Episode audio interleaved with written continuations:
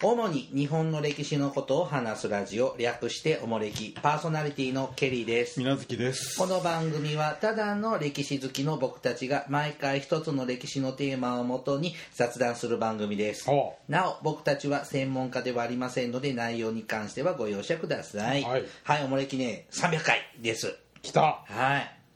さあ水無月さ何？ん令和になってうん。一月ほど経ちましたよ。うんどうです？令和は。いや別に5月1日から同じ毎日です。よ 味気のあるですね。あの4月30日のなんかあの今の上皇さんがうん。退位するのとか、うん。で5月1日に今の天皇陛下が即位される儀式とかうん。は見ました？ああまあテレビまあうんガッツ、うん。まあ、ニュースとかでやってるのはちらちらと、もう生放送で見れる限りは見てたんですけあどいや僕出かけてたんですよあの日。あそうなんですか、うん。私も仕事はしてましたけどね。令和の初日は旅先でしたね。あそう。うん。で見てなかったの？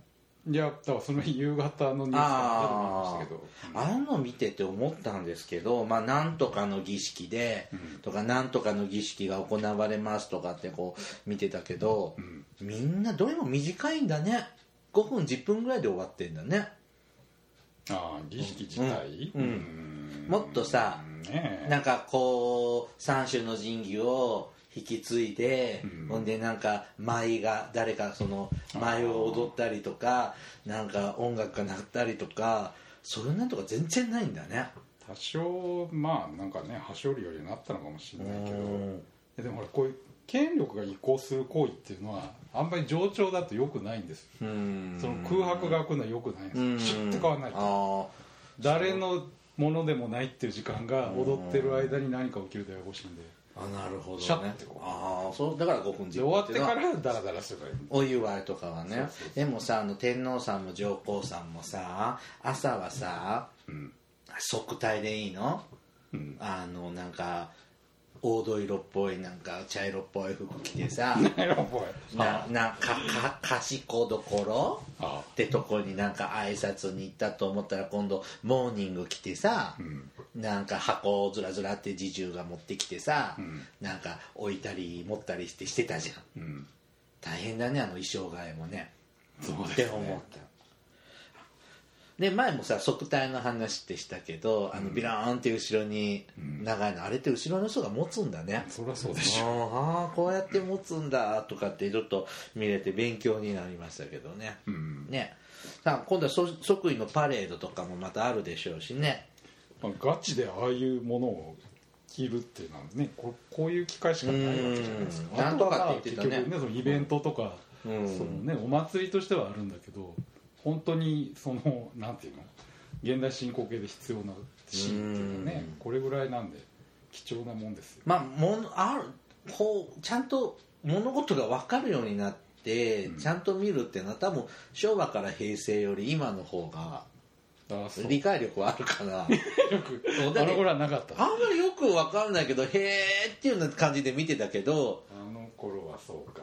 中高生だったんじゃない、だけどこっちちょっとあ大人になって見てると、ああなあ。だってあの昭和から平成の賢どころなんて言葉なんか一個も記憶にないもん。あああんなあの茶色い服着てた？着てたでし本当？ょ散々言っとったよ。うんいや言ってたけどさ。なんとかの方でしょ、うんうん全然もうちょっと綺麗な色にすりゃいいのにね。あれが天皇しか着れない色なんでしょ、うん、だけど選択が悪いよね。なんか何を言ってんだよ。とかいろいろこう思ったりもしました。でまあ300回といえばですね300回じゃないこの50の切り板の回はですね、はまあ大河ドラマの主人公になってもいいんじゃないかクラスの歴史上の人物をですね、はあえー大特集する恒例の企画になっております。清水の次郎長じゃないんだ清水の次郎長は残念ながらあの落選したんですけども、でまあそれを遡れば聖徳太子だ織田信長だ秀秀吉やってない家康さんやったでし家ょ康やったね。義経やったでしょ、うん。でやってきて。250回の時は何やったか覚えてる？前回？うん。に1年前。前回が家康？違うよ。それ200回の時よ。前回が織田信長。それ100回の時よ。誰だっけ？ペリああペリー。か。むちゃくちゃじゃん。ーちょっと変化球でいきましたがまあ今回は？今回はですね、まあ、皆さんはは表題見て分かってるんですが、大和健です。また変化球じゃないですか。いやーでもねやってみたかったのよ。大和健は。あなたの趣味でしょ。そりゃそうだよ。僕の趣味でやってる番組だ。たまったもんじゃないな付き合わされて。それがいいんじゃんかね。なので今回はね大和健ちょっと34回に分けてやっていきます。でもさ昔からさ大和健子供の頃からなんとなく知ってる人物だよね。本当にいたかどうかはそうですか？うん、あいやあのさ天皇っては存在を知ったのって何歳ぐらい？あ天皇という存在を意識した。存在を知った。知った。うんどうかな。比較的でも早いんじゃないかな。僕ねご小学1年生ぐらいの時かな、あうん、天皇陛下って言うんだよっていうのはな親に教えてもらった記憶があります、うん。ふーんってねそれがまあちゃんとしたあの日本史みたいな学ぶのは小学6年生ぐらいなんですけどまあお正月の一般参賀とかね普通にテレビでやってるからね、まあ日本人ならなんとなく見てるよね。物心つくのが早いか、ああそうだよね。なんか東京にガラスの向こうに偉い人がいるんだなっていうのは知るのが早いかぐらいでしょ。行ったことあります？一般参賀って。一般参賀はないね。あこの間のあの即今金城天皇が即位された時は、なんか皇居から東京駅まで行列だったって言いますよね。すごい行列だったみたいね、うん、ずっとあれ立ちっぱなしで並んでないとダメなんでしょ？うん、そりゃそうでしょ座って待ってちゃダメなんでしょ？座るとこないでしょ。うん。一日がかりですよねあれね。一回行ってみたいなって思うんですけどね。一般参賀に？うん。生は見たことあるの？金城天皇が皇太子だった時は見たあことある。あそりゃそうでしょ、う。んうん。天皇というものを生で見たことはない。え嘘？ない。あ皇太子だけな皇太子だけ。鳴人親王だけ。のあそうなの、うん。天皇さんだあの。あなたの住んでる界隈は比較的来るとこじゃないですか？うん。ケリーさんはねうん。だけど そあのだから電車駅とかが警備が異様にうん。すごいなっていう時はうん。ああの天皇家かうん。首相が来るんだなって思うのこうやっていく電車とかでも見たことないの？ない、うん、マジか。うん、あんまり興味なかったよね。その歴史上のその血筋とかさ、はかあのそんなの見るの好きなんだけど別に今の皇室とか興味ないから別に皇室のアルバムとかねなんかそんなもん見ないし 別にって思ってたの。でもその数年前にあの鳴人親王がうん。なんかのイベントでいらっしゃった時に見たわけよ。うん。あの時にほん多分ね僕鳴人親王以外じゃあの高円宮かなひげの殿下ってはお会いしたことあるの。だだいぶちょっと違うじゃん。お会いしたっていうのは別に見たってだけ？いや公演も聞いたよ。ああ、そうなんだ。でこれこれへここまでの距離じゃないけどもうちょっと近いところで、へうん、ちょっとでもちょっと立場が位置が違うじゃん皇族でも。えまあまあね。うんでもあの鳴人親王とか見た時にあすごいあの品の良さ。うん。あそうこうそう。でしょこう本当ね数メートルの距離で見たのね。ガードレール挟んで。あの国道も封鎖されてさ。皇太子時代の。皇太子時代にね。うん、でここでしか立っちゃいけませんってとこでうん。立って、あのそしたら車止まってくれてさ、うん。で手振ってくれるのよ、ん。あーでまああの品のいいことね。うんあの全然僕たちと違いますね。であちょっとそこで魅力は感じますね皇室ってね。ああうん。でそのご先祖様の。ずっと前のおせですもんねはい大和健ですよ。はまあいろんなねこうキャラクター化されたりね。大和健もえ映画にはなってない？でもなんか現代風にアレンジされたりさ昔なかった大和健って映画。ロボットとか出てくるの。ああそれな。あったななあったでしょ？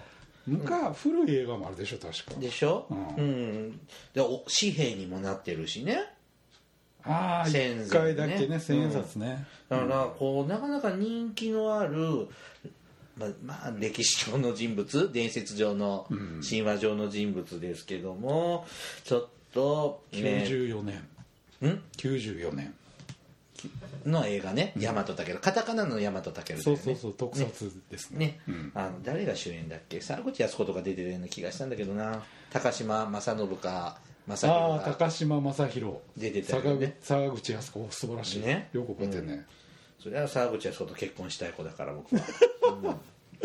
あそう。はい。で今回からちょっとですね大和健を特集します。はであの参考にしているのはですね、まあ、大和健に関しての本っていろいろあるんですけども、まあ、いっぱい出てるんですけども、えっと僕がちょっと今回ね参考にさせてもらったのは、えっと産経新聞出版から出てます、日本人なら知っておきたい英雄大和健です。これねなんかね関西版のなんか関西版の紙面でなんか大和健についてのなんかコラムが連載されてたそうなんです。あ産経の関西版。はい。でそれがあのまとめて本になったんです。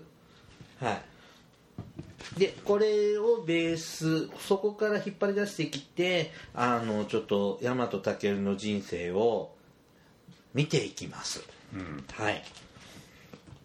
あの編集はそう新聞社の人が編集したんで特に固有名しないんですけどね。でまず基本的な情報なんですけども大和健ですね、うん。えー、とちょっとこれウキペディアで調べたものなんですけども、えー、と生年月日。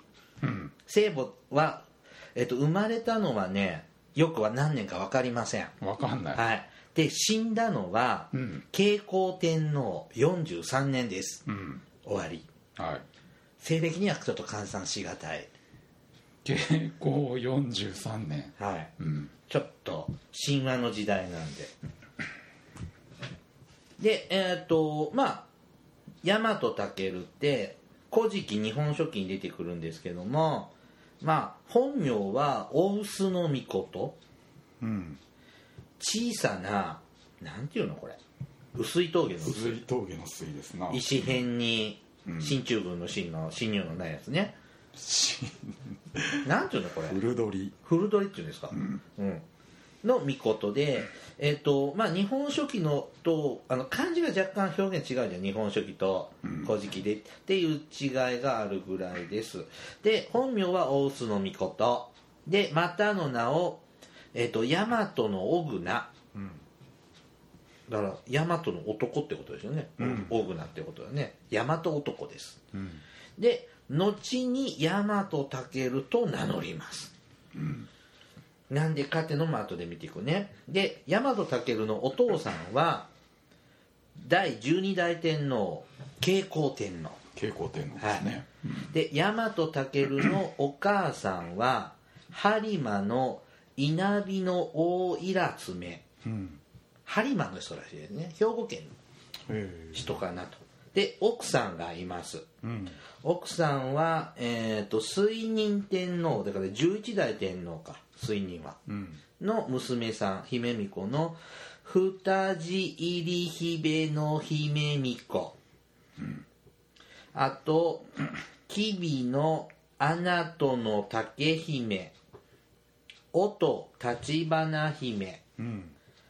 山城の九九守姫。いや他の奥さんうん。ねはい。二地姫立花姫といるそうです、うん。うん、なんで昔の人はこう名前が読みづらいし長い名前なんだろうね。まあね大和言葉なんでね。であの一番最初に出た二地入り姫のみの姫巫女の間に生まれた子に、えっ、とたらし中津彦のスメラ巫女っていうのがおりまして、これが第14代中愛天皇にはなってあのほらあの人神宮皇后の旦那さあああ中愛ね、はい。そうですね。んになっていくそうですよ、うん。で他にもたくさん子供がいますが省略します、うん。はいさあ改めて大和武なんですけれどもお父さんは慶光天皇でしたね、うん。で、えー、と慶光天皇は牧向の菱野宮にいらっしゃったそうです、うん。牧向って奈良のどの辺？三輪のあたりですか？ぐらいの近くですね。桜井。奈良盆地のまあ南の方ですね。うん。牧向遺跡ってあるもんね桜井線に駅があるじゃん。牧向はある。うん。でも漢字が違うねこれ。まあ違うけどあまあまああの辺でしょ。あの辺なんですね、だから三輪大社のち三輪大三輪神社のまあまあまあまあまあはい桜井あでの辺ねはい、で慶光天皇はお数多くの奥さんがいまして、で子供は80人だそうです、うん頑張りましたねうんすごい的中率ですね、えっ、とまあたくさんいたんですけども皇位継承者としては若田らし彦うん大和武うん。伊宝木の入彦うん。が皇位継承者だったそうです、うん。うん、あとはあ身分が低かったのかな奥さんが。うん。はい。でお母さんね播磨のいるいるえい稲荷ひ稲荷の大いらつめうん。は、えっ、とやっぱ播磨はやっぱあの兵庫県の播磨で、うん。お父このだから大和武から見ると父方のおじいちゃんが若田え？若竹吉備彦って言って、高齢天皇の子供だそうです。うん。高齢でいいんだよね。これな7代目の天皇。そうです高ね齢天皇。この辺わかんないな。はいだから、えー、と大和武は大和と播磨これは吉備吉備の国の県内だったそうなんで、うん。大和と吉備の血をひあ違う違う。お母さんは大和と吉備の血を引いて播磨で育った人なんだって、うん。うん、で慶光天皇の最初の妻。はい。でえーっと子供があの妊娠するんだけど大変な難産で7日間苦しみ双子を産みます。うん。で双子が生まれた時に大きな生まれた時にあの赤ちゃん洗わないといけないじゃん、うん。大きなたらいの方で使われた方が大臼の巫女はい。で小さいたらいでつで体洗われた方が大臼の巫女うん。大和武は大臼双子のお兄ちゃんでいいのかな、うん。大臼大きい臼うん。の御事だそうです。でちなみに大和武が双子だとする記述は、日本書紀の方だけなんだって。うん。古事記は一人で生まれてきたという記述になるそうです。はい。こういう家族ですね。でこの大臼の御事お兄ちゃんなんですけども、うん。慶光天皇がね美濃岐阜県だね今の。にねあの綺麗な娘がいるって聞いたもんで、うん。えー、とその娘をお父ちゃんは妻にしようとします。で大臼の巫女み大臼の御事を派遣しますが大臼の巫女大臼の御事は命令に従ったように見せかけ自分の嫁さんにしちゃったそうです。うん。で別の乙女を2人をあの美濃の娘と名乗らせて天皇に献上させました。こんなんやっぱ大和にいても岐阜に綺麗な子おるとかって伝わるもんなんかしらね。この辺の話をその文字通り取っていいのかって話で、ああね。まあそれ言ったら全部終わりなんだけどね、うんでえーっとでだから大臼の巫女は隠してるわけだよね。本当のお父さんが欲しかった娘を、替え玉を献上した。うん、献上したから、でバレちゃってるみたいで、うん。で天皇は大臼の巫女がご飯家族でご飯食べる食事に出てこないうん。から大臼の巫女に丁寧に教え諭すように命じますだけど大臼が行っても5日経っても大臼は来ません。うん。で慶光天皇は「どうしたの?」と大臼に聞きました。うん。明け方兄が川屋に入った時を待ち受けて捕らえつかみつぶしてその手足をもぎ取りむしろに包んで投げ捨てたと答えました。うん。お兄ちゃん殺しちゃったんですね。大和武が兄貴を殺した。はい。うん。でえーこれねこれもねこれこうこれ日本古事記の記述なんだって。うん。で日本書紀の方はえっ、と大臼はおお兄ちゃんの方はうん。あの今から西西九州の方行くんですけどもから帰ってきた大和武に統制今度関東の方を攻めてこいという役割を促されるんだけど逃げて隠れてしまう臆病な人物として描かれているそうです。うん。古事記ではもうこの時点で殺されちゃってる。うん。日本書紀では臆病な人として今後その後も出てくるそうです。はい。で武区荒き心を恐れた天皇はうん西の熊曽武二人の征伐を命じたそうです。うん。乱暴な人ですね大和武って、お兄ちゃん殺しちゃダメですよ。水月さんも弟に殺されないように。私は大丈夫です。私はちょっと気をつけないと。あそうなのはい。替え玉とかすんの？替え玉はしないですけど日頃の行いが悪いんでね。それ兄弟の前に人に殺されるんじゃない？あいやそれはないと思う。どういうこと？世間体はいいんで。知らそんなわけで大和武は九州へ行きます。ははい。遠かったろうにね、あうん。はい。大和からく九州へ行きますよえー、熊曽武の2人なんだね熊曽武って。うん。で、えー、と九州に行く前に大和武あまだこの時大須の御事はうん。伊勢神宮の大和姫のもとに行きます。うん。で大和姫は慶光天皇の妹。おばさんた大和武から見るとおばさんはい。ですね。で、えー、と大和姫から服服をもらうんですよ。衣装。うん。をもらいます。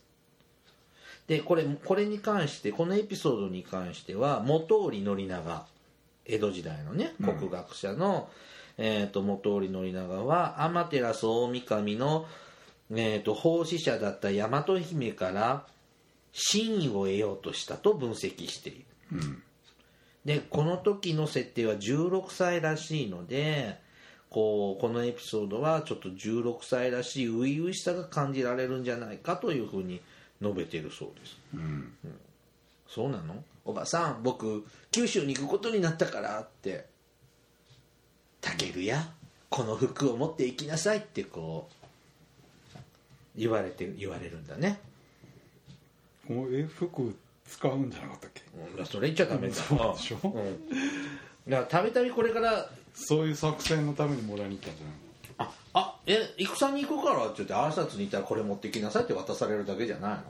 そうなん？それを使いたいからもらいに行ったんじゃあないじゃあえー、そうなんだ。じゃあただの服よりもそれはやっぱりちゃんとした。神様の力の宿った服の方がいいよね。両方ってことだかな？あーで日本書紀ではですねうん。この九州に行く前に弓の名手はいないかと探します。うん。でえー、っとそうするとね美濃の音彦。うん。弟の彦ですね。えっ、と尾張の田子の稲城父家の稲城うん。っていう3人が召集されて同行します。この頃からもう弓ってあるんだね。あるでしょ。縄文時代からあるじゃんあそりゃそうだね。狩りしてるんだもんね。まあ当時は一番距離の出る武器だもん大事ですよね。それは唯一の飛び道具でしょ、はい。まあこんな感じでですねえー、と準備をして服をもらったり弓の名刺を召し抱えてうん。九州へ行きます。熊曽武ですね。うん。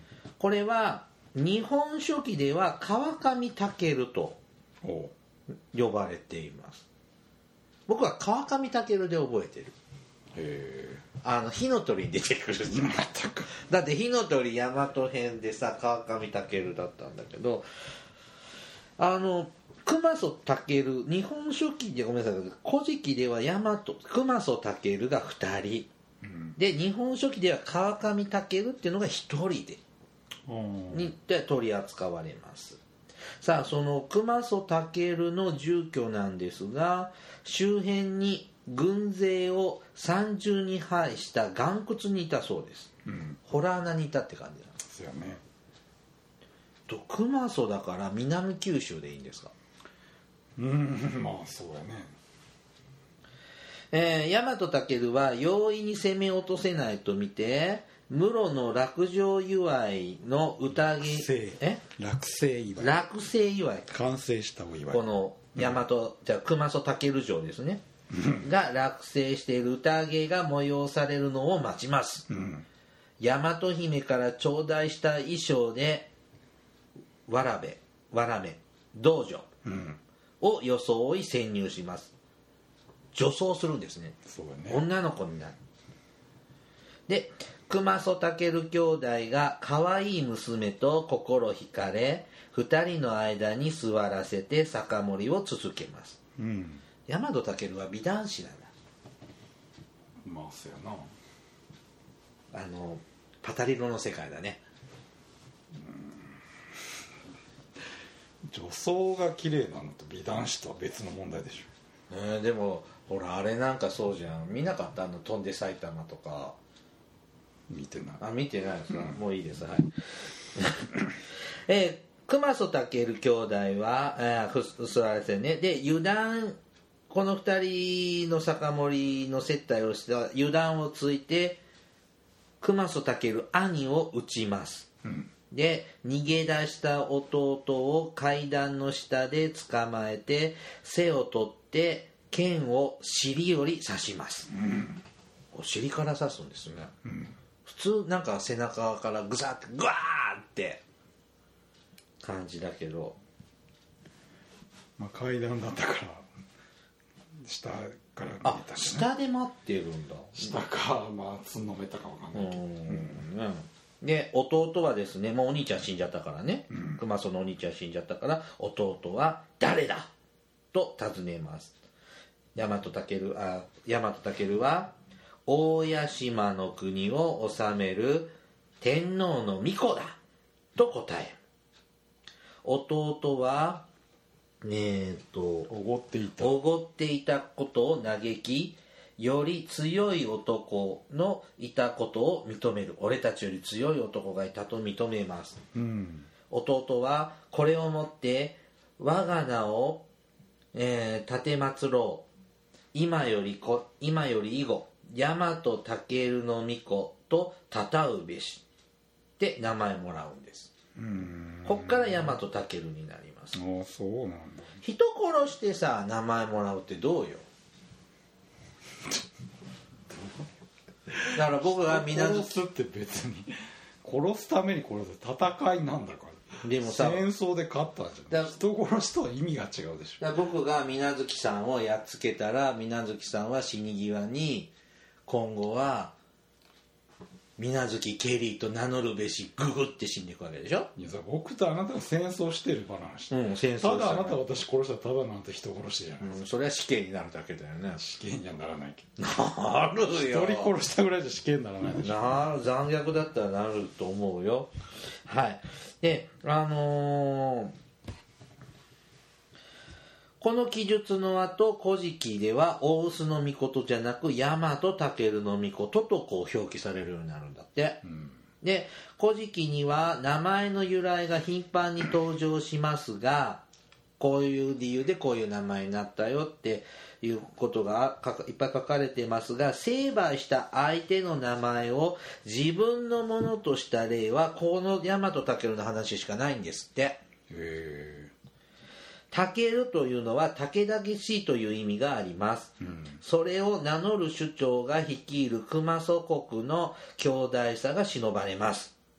強敵を倒した自分は大和のあごめんなさい。日本の武なのだと誇示する意味があったのではないかと本に書いてありました、だから強い大和国の強い男になった。みたいですね。古事記では大和武が九州に行っただけなんですけど、日本書紀には慶光天皇も一緒に遠征して、自ら。はい、6年間日向にとどまってたそうです。うん。こういうのって「古事記」とかってさ、あの神武統制もそうだけど途中の国で数年間滞在してみたいなことよく書かれてるじゃん、その辺の時間の流れってゆとりあるよねまあ古代はねそう戦争準備がかかるから。まあそうですね。今今でもそうだもんね。でこの九州を征伐した征伐した後ですね。大和武は出雲にも寄ります、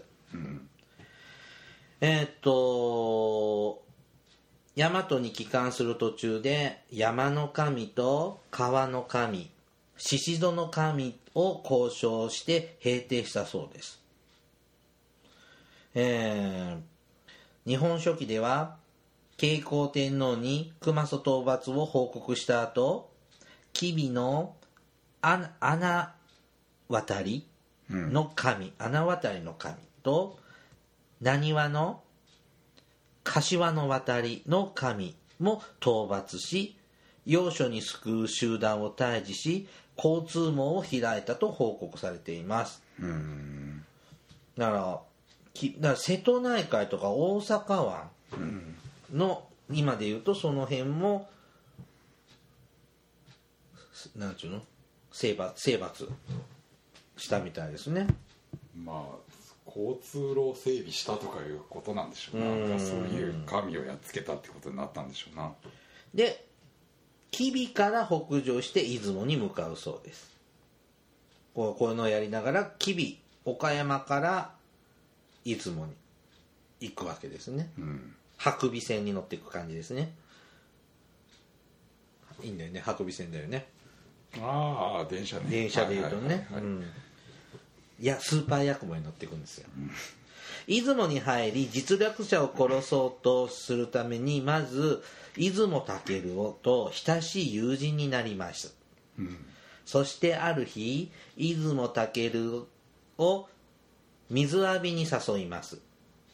えっ、と宍道湖に注ぐひひい川に水浴びに誘います。はい。で先に大和武が水浴びから上がって刀を変えようって持ちかけるんだって、で出雲武の太刀を帯びていざ刀合わせをせんと言います。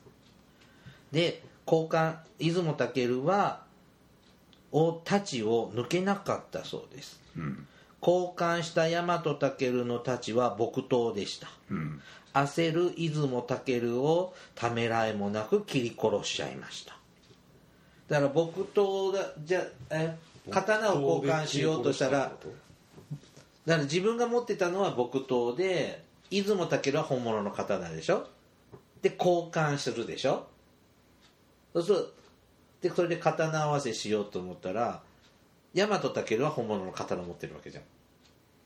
えそういうこと？交換した後のってことじゃないの？うん、交換して刀合わせしようって言ったんでしょ？うん。でだから出雲武はあの大和武からもらった刀を持ってるわけでしょ？それが抜けなかった。木刀だったから抜けない。最初に、うん。最初の大和武のが木刀木刀で俺ので刀それを交換したわけ？交換しで出雲武が持ってたのが木刀になっちゃってるわけじゃん。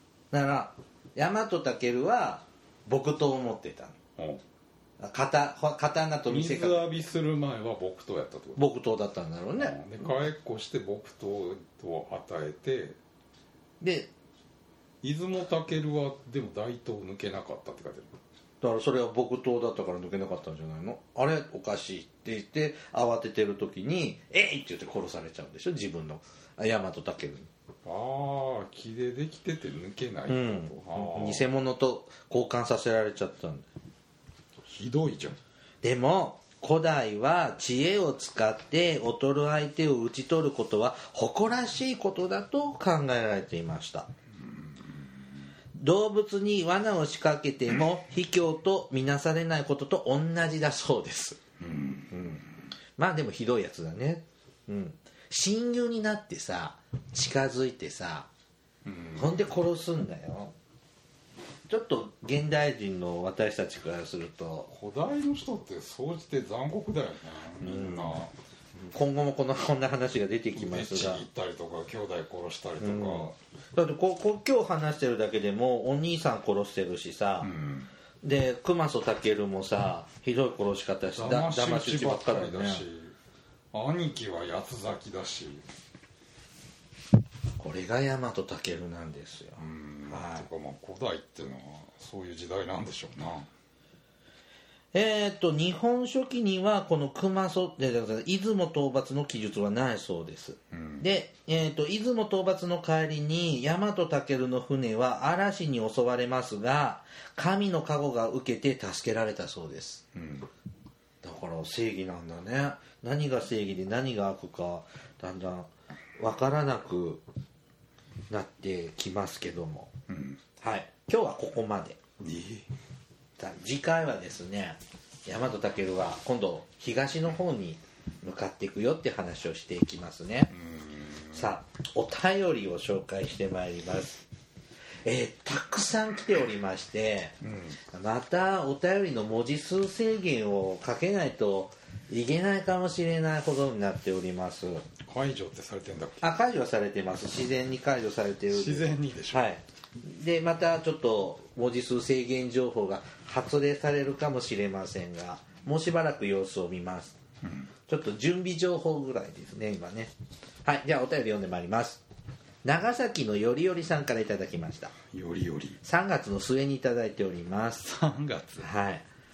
今34ヶ月遅れですねははい。ケリーさん、みなずきさん、海坊主さん、こんにちは。286回の異出民明治維新編を聞いて、長崎市に国際電信発祥の地の石碑があることを思い出しました。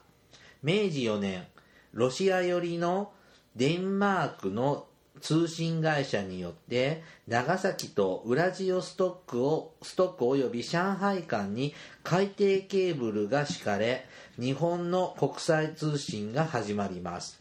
翌年岩倉使節団の大久保利通がニューヨークから東京へ送った電報は5時間後に長崎へ届きましたがその先の国内電信が通じていなかったため、えー通じていなかったため、えー、と人が3日かけて東京まで運んだそうです、うん開国後ロシアの要請で長崎市西部には極東艦隊の越冬地としてさまざまな施設が作られロシア村と呼ばれました。明治24年皇太子時代のニコライ2世が長崎を訪問した時にはここでロシア兵を激励しお忍びで町に出かけ腕に竜の刺繍を入れたり外国人に人気が入れ墨なんて言った？刺繍って言った。刺繍なん竜の入れ墨を入れたり外国人に人気があったべっ甲細工も購入したそうです、翌月えー大津事件の時には別光店の店主がカステラを持ってお見舞いに駆けつけたという話も残っています、うん。といただきました。こんなさ皇太子さ長崎でさタトゥー入れちゃうんだねまあね白人は今でも好きじゃないですか、まあそうですけどね。今もさほらあの外国観光客外国人観光客でたくさん街で見かけるじゃないですか、でちょっと夏になってきてさ涼しい格好されてる方もいるじゃないですか。そうね。すると腕から足からさ、こう大きな入れ墨タトゥーが似てるって、ねあの人たち。うん。なんか時々 本当にこんな入れ墨入れてあんたいいのって思うようなのありません？なんかそのセンスがわからないですけどね。綴り間違ってるとかうん。ね字間違ってるとかね。日本語のとかあるアホもんね。みたいな日本語入れてるとかね。怒られますけどね。でこれこの明治の初期から海底ケーブル敷くんだね。まあまあそうですね、ううんんなんか大事業ですよねこの時代って。まあでも情報をくれるとほら商売が有利でしょ。ああそうだね、いろんなものの値段とか相場がね、いち早く分かってそれを抑えちゃえばほら一人勝ちじゃん。そうですね、なるほどね。で結構長い間日本は苦しめられるんですよ。だからデンマークね国際通信っていうのは全部デンマークが握ってるんで自前の通信網が持つまで結構ね苦しむんです電電公社ができるまで電電公社というか要するに海底ケーブル引かないとねあじ自朝鮮半島経由ね。とかでできるようにならないと、そうそうそう。ねでもニューヨークからとあの長崎まで5時間かかるんだね。当時、これって何？その電太平洋がないからヨーロッパ行ってヨーロッパからアジアまで行って。反対回りで来るの？そうそう。で上海から長崎まで来るわけでしょでもどっか中継してどっかで一回読み取って当時はもちろんダイレクトじゃないからそうそう。どっかそのどどっかまで送ったやつを聞いて送って伝言ゲームになるわけですね。ああだから5時間かかるんだ、今なんか1秒だもんね。地球の裏側に情報を欲しくね,、うん。はーい。ではもう一続いて道のくの姉さんからいただきました。姉さん。はい。えーおもれきの皆様こんにちは。お便りコーナーで長崎のよりよりさんから紹介された段ボールの話に聞き入りました。今スーパーに並んでいる野菜を見れば大分、佐賀、長崎、宮崎と九州のものがいっぱいです。厚めに作られた段ボールで送られてくるのですね。我が家も時々じゃがいもや玉ねぎを通販で長崎から取り寄せているので、次回は愛着を持って見てみます。さて、オーディオブックで、陳春心うん。のシルクロードの講演会を聞いていたら実感十二支の話が出てきました。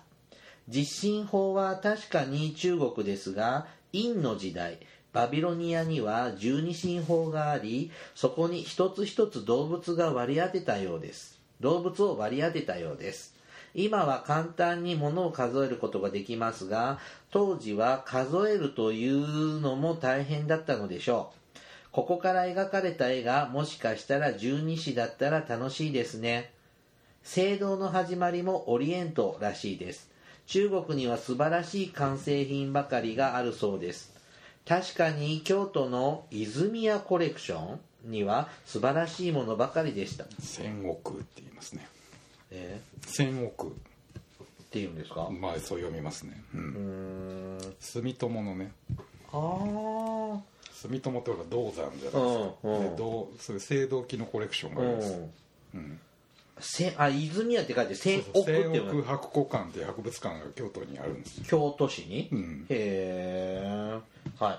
実感十二支の起源にもロマンを感じますねえー、と最近は陳春心の諸葛孔明を読み終えました、当時の社会や制度を丁寧に書いており空気を感じさせる本でした。当時の中国の一里は400メートル、一隻は27キロだそうです、ん。といただきました。はい。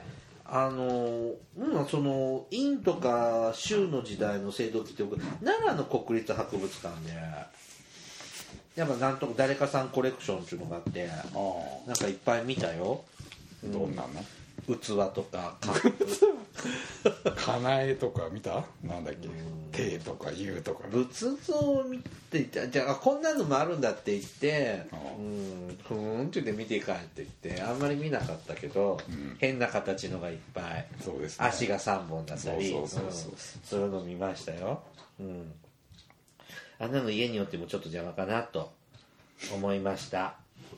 丸。ひどい はい、じゃあね、今日はここまでです。さあ、えっ、と、おもれきではですね、えっ、と、リスナーの皆様からお便りを募集しています。あの時代に行ってみたい、あの人に会いたい、おすすめの歴史漫画や歴史小説、大河ドラマなど、歴史ドラマや映画の思い出や感想、戦争の体験談など、他にもいろいろとお便りテーマがあります。詳細はおもれきのブログをご覧ください。おえー番組へのお便りは E メールまたは Twitter のダイレクトメールでお送りください。メールアドレスはおもれき2013アットマーク Gmail.com です。あと Twitter ではひらがなでおもれきと検索してください。で、えっ、と、おもれきのアプリが App Store で無料配信されています。過去回から最新回まで聞くことができます。で、おもれきグッズが、えー、と販売されております。えっ、と、番組宛てにくださいと。えっ、と、あと、名前、住所、電話番号、郵便番号郵便番号も。うんあれね、意外と調べるのめんどくさいんね。めんどくさいです。うん。はい。あの、アプリがあるじゃないかってあるんですけど、いちいち。そう。何県なんとか市なんとか町っていうのは結構面倒くさいのであの書いてほしいです。はい。えー、と作業効率のためにご協力お願いします、うん。あと名古屋市のなんであの時カフェでもおもれきグッズを販売させていただいております。はい。こちらもぜひご利用ください。あと営業時間等は確認して行ってくださいね。はいはい。えーとあと連絡時間ありますか？ないです。はい。ではまたポッドキャストでお会いしましょう。さようなら。さようなら